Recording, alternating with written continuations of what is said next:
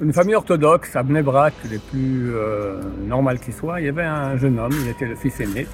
Et c'était un bon élève dans les chivotes, mais pas du tout extraordinaire, moyen.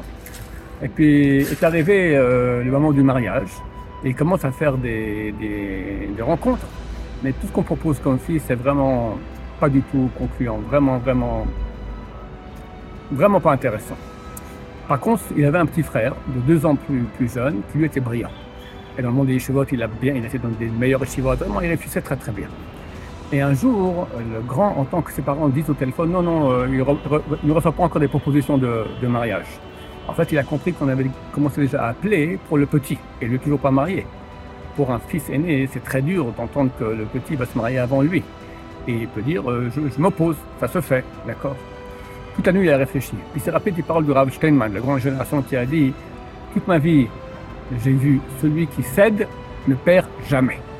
Il s'est dit Ok. Il s'est levé le matin, il a dit à ses parents Écoutez, c'est dur pour moi, mais j'ai entendu qu'il y a des propositions pour mon jeune frère, qu'il y aille, j'accepte, il n'y a aucun problème. Et rapidement, le petit frère s'est marié avant le grand. Évidemment, le grand va au mariage, le cœur comme un, un enterrement, le visage joyeux, content, il danse, il la joue, quoi. Et six mois plus tard, il a vu la main de Dieu. On lui a proposé une, un mariage avec une fille extraordinaire. Dans ses meilleurs rêves, il n'aurait pas eu droit à quelque chose aussi bien, à tous les niveaux.